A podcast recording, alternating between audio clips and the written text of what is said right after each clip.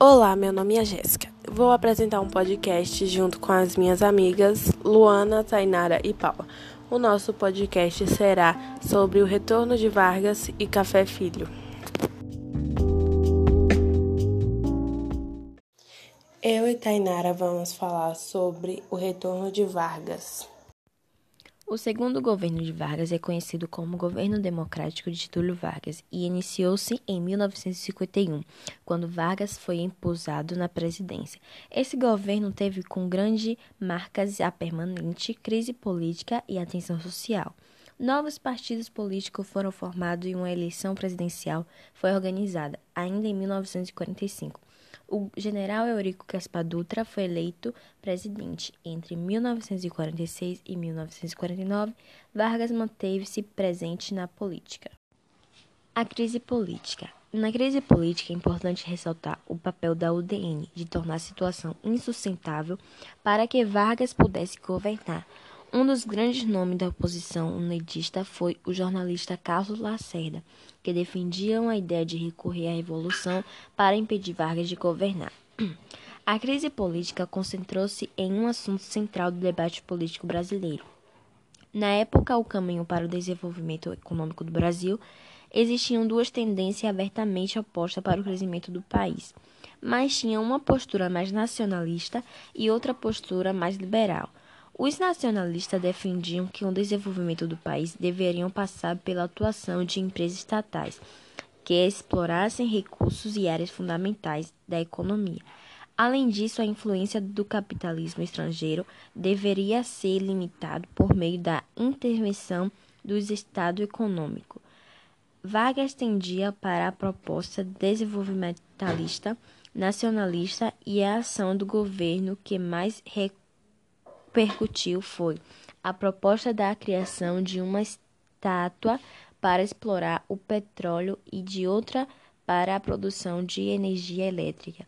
A Petrobras e a Eletrobras, respectivamente, a Petrobras acabou sendo funda fundada em um clima de mobilização nacional muito grande, enquanto o projeto da Eletrobras não avançou.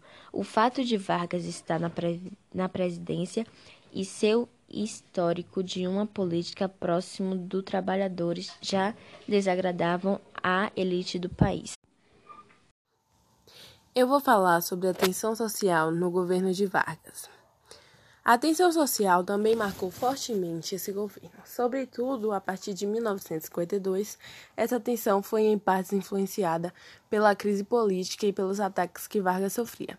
Mas a sua principal causa era a crise econômica, o fator que mais pesava era o aumento no custo de vida. A situação do Rio de Janeiro, por exemplo, pode ser um bom indicativo desse quadro, pois o custo de vida havia aumentado em 11% em 1950, e 11% em 1951 e 21% em 1952. Isso tudo ainda ecoava no fato de que o trabalhador não tinha um reajuste salarial desde 1943, o que representava a perda do seu poder de compra. Um aumento salarial havia sido determinado no final de 1951 mas não foi suficiente para aplacar a insatisfação da população. Com os sindicatos nesse governo, foram reorganizados a mobilização dos trabalhadores. Foi certa e assim. Manifestações exigindo melhorias salariais começaram a acontecer no país. A tensão encontrou seu auge em 1953 e dois grandes momentos foram a Marcha das Panelas Vazia e a Greve dos 300 mil, ambas em março de 1953. O tamanho das mobilizações deixou uma mensagem clara para Vargas. Ele estava perdendo o apoio dos trabalhadores operários. Para impedir que isso acontecesse, Vargas ousou e nomeou João Goulart para o Ministério do Trabalho.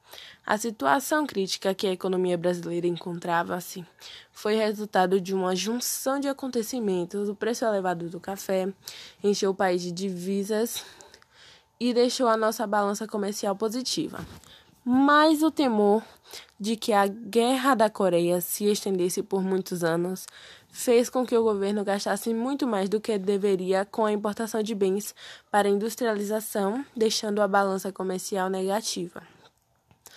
Outro fator importante para a crise econômica do Brasil, na época, foi um fim de um incentivo econômico importante pelos dados dado pelos Estados Unidos. Isso aconteceu porque houve uma mudança de interesse no governo americano primeiro. O início da Guerra da Coreia fez com que o país realocasse recursos investidos no Brasil para impedir o avanço do comunismo na Ásia. Além disso, o governo estadunidense do presidente por questões ideológicas, não achava viável realizar investimentos econômicos em países como a América Latina, como o Brasil. Olá, meu nome é Paula Vitória e com a amiga Luana estarei falando sobre Café Filho. João Fernandes Campos Café Filho nasceu em Natal em 1899. As primeiras atividades que exerceu foram as de advogado e jornalista no estado de Pernambuco da Bahia e do Rio de Janeiro. No período de atuação do movimento político de 1930, retornou para o Rio Grande do Norte e tornou-se chefe de polícia.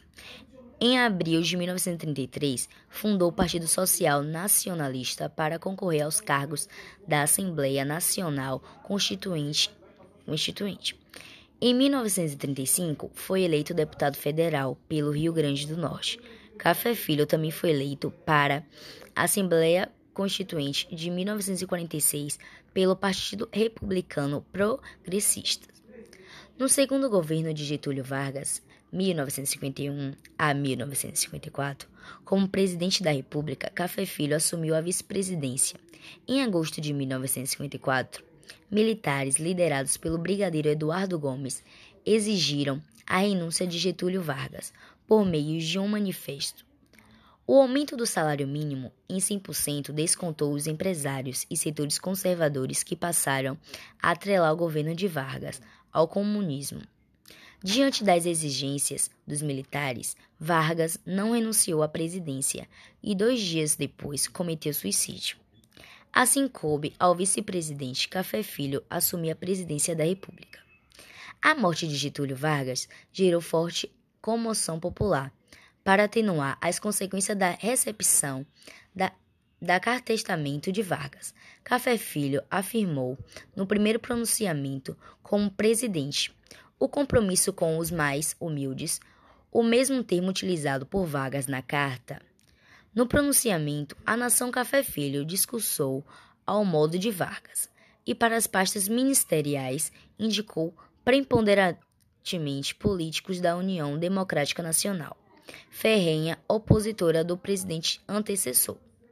Com dificuldade de formar uma base parlamentar para seu governo, Café Filho dirigiu-se aos presidentes da Câmara dos Deputados, Carlos Luiz e do senador Nereu Ramos, buscando apoio ao governo. Café Filho declarou nesses contatos que pretendia estabilizar a economia do país, que sofria com alta da inflação, e governar até a efetivação do próximo pleito eleitoral. As disputas políticas nos partidos e nos meios militares geraram a crise sucessória na presidência da República, quando Café Filho ficou doente com complicações cardiovasculares e teve de ausentar-se do cargo. O sucessor, nesse caso, seria Carlos Luiz, presidente da Câmara dos Deputados. No entanto, os militares articulados no movimento 11 de novembro suspenderam a presidência dele. Carlos Luiz permaneceu apenas quatro dias na presidência, entre os dias 8 e 11 de novembro de 1955. O movimento 11 de novembro era liderado pelo Marechal Henrique Lott para assegurar a posse presidencial dos candidatos Juscelino Kubitschek e João Goulart respectivamente, na presidência e vice-presidência da República. Neste modo, foi alçado ao comando do país o presidente do Senado, Nereu Ramos, que governou inteiramente até a posse do governo eleito Juscelino Kubitschek. Nesse interim, Café Filho pretendia retornar à presidência quando a saúde estivesse restabelecida. Nereu Ramos também declarava tensionar passar o cargo de presidente do país do Café Filho. Contudo, as forças militares, arregimentadas pelo Marechal Lott, impediram a retomada do, do cargo do Café Filho. Assim, Café Filho presidiu o país entre 24 de agosto e 1954.